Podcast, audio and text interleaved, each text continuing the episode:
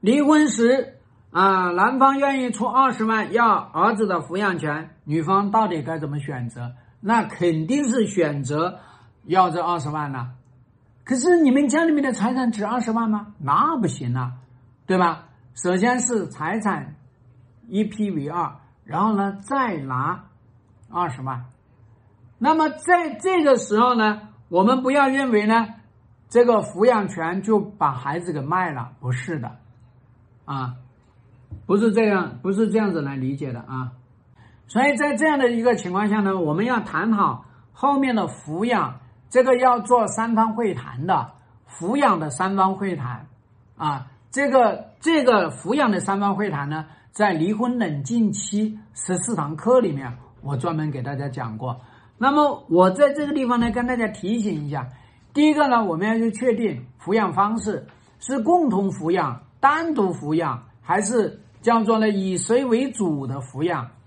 如果是说是以这个男方来。为主来抚养，那么你这边就是协助抚养，这是第一个。第二个呢，是我们要设定好日常抚养。日常抚养，我一三五可以来视频，可以看孩子，还是说我周末有半天或者有一天我可以看孩子，我可以带回家，对吧？那逢年过节要看姥姥、姥爷啊，对吧？外公外婆这个东西又是怎么来处理？是不是？啊？所以，这个东西我们要谈好日常抚养。那么，在紧急问题的情况下，又应该怎么处理，对吧？这是我们在去处理。那做三方会谈，那么是爷爷奶奶去带的话呢？那么我们要去跟他讲好，我到时候要看，那么是基于孩子需要母爱，对吧？是基于孩子需要母爱，所以那他们。不给你看，那么没有关系的，因为这个孩子就缺了母爱，对吧？一个人缺了母爱，他就等于缺了心呐，对吧？我们说心脏里面左心房、右心房，你能够缺一个心房不？那你肯定不能缺嘛。这个东西就是我们在啊离婚三方会谈里面要核心去谈这些事情。你不核心去谈这些事情，那是不可能把这个事情处理好的。所以我希望大家要知道呢，我们。作为女人离婚的时候呢，请把财产权放在第一位，孩子的抚养权随便谁拿都可以，只要有利于孩子的成长。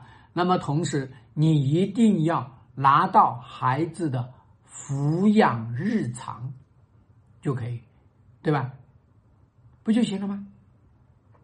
啊，这个是我们特别要去注意的，这也意味着我们女人。在离婚的时候呢，一定要有一个突破，不要把孩子作为你的私有产品，也不要把啊孩子的抚养权不要，然后呢就变成了抛弃孩子，对吧？啊，然后呢也不要去恐惧这个叫做呢爷爷奶奶不给你看孩子，因为不给你看，那就是在霍霍这个孩子。所以在离婚之前呢，把这个事情跟他们去谈。多谈多谈几次，那么还有一个，每一次看孩子会出现哪些症状，那么也要去在做这个三方会谈的时候要去做好，对吧？那别人就知道怎么去处理。可是你自己要心里面要清楚呀，你这个女人啊，离了婚之后呢，看到孩子就哭，分开的时候也哭，那人家谁愿意让你再见孩子呀？你让这个孩子活不成。人家自然也不让你看孩子，所以我希望所有的女人一定要知道，为母则刚，也就告诉大家，为母则韧，要有韧性呐。你没有韧性怎么能行呢？你太刚了就容易裂，对吧？你得要有韧性。那么离婚的女人，你早一点去谈恋爱，早一点过新的生活，带着子宫再去生下一个。多美妙啊！作为女人都怕没有孩子，真的是奇怪耶。